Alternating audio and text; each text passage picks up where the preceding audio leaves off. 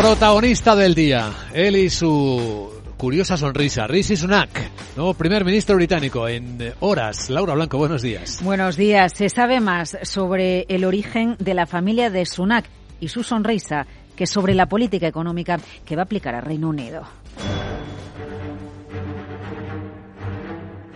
No es un héroe de Marvel, pero así se le espera en Reino Unido, así lo esperan los mercados. Hoy Carlos III pedirá a Rishi Sunak que forme gobierno en Reino Unido después de que Liz Truss presente su renuncia al monarca a primera hora de la mañana. Tras la audiencia entre Sunak y el rey, el líder conservador va a ofrecer su primer discurso en Downing Street, hora británica, 12 35, bueno, 12.35, nuestra hora española. Asistimos a la cara más amable de la llegada de un nuevo líder. La rentabilidad de los bonos ha caído, la libra se ha relajado, porque todo es esperanza, todo es expectativa. La realidad es que no se ha hecho todavía nada, ni realmente se sabe qué decisiones económicas va a tomar Rishi Sunak.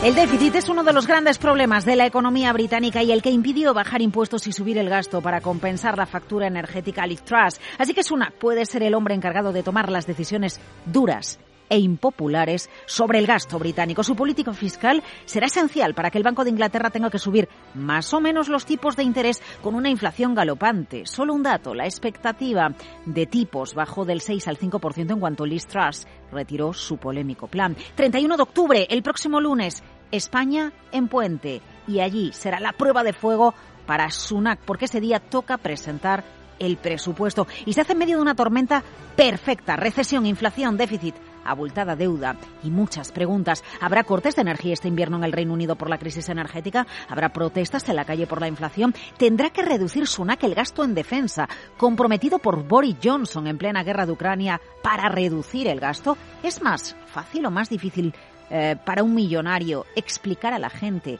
que hay que apretarse el cinturón en etapas de crisis? Lo dicho, Sunak es millonario, pero no sabemos cómo va a enfrentar este millonario déficit de las cuentas públicas británicas. El historiador y biógrafo eh, Anthony Sheldon ha dicho en las últimas horas que Sunak tiene una herencia económica y política que es la más difícil que la que ha recibido cualquier líder británico desde la Segunda Guerra Mundial y se va a ver limitada su capacidad de actuación por los errores cometidos por tras. No hay posibilidad de que sea otra cosa que extraordinariamente conservador y cauteloso, dicen los expertos. Reino Unido comparte Luis Vicente con España no haber alcanzado los niveles económicos pre-COVID.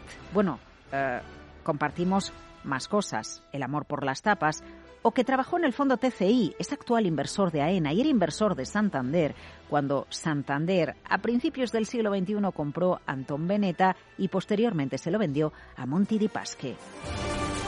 Sunak es un ex Goldman, como Draghi un conservador, que durante el COVID puso en marcha un plan similar al de los ERTE, de apoyo a los trabajadores que adoptaron países con gobiernos socialdemócratas, como fue el caso de España. Mira, eh, en Reino Unido, los británicos asiáticos representan el 7% de la población y su llegada a Downing Street y esa curiosa sonrisa que tú has citado recuerda a la que tenía Barack Obama cuando llegó a la Casa Blanca, una raza diferente a la más habitual en el país.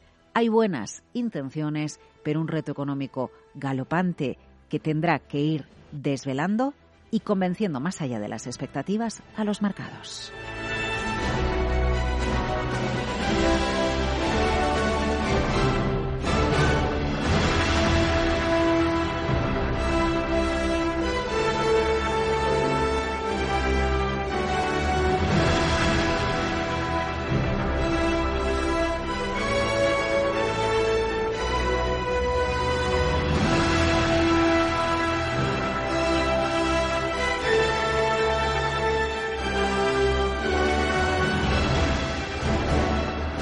Capital, la Bolsa y la Vida.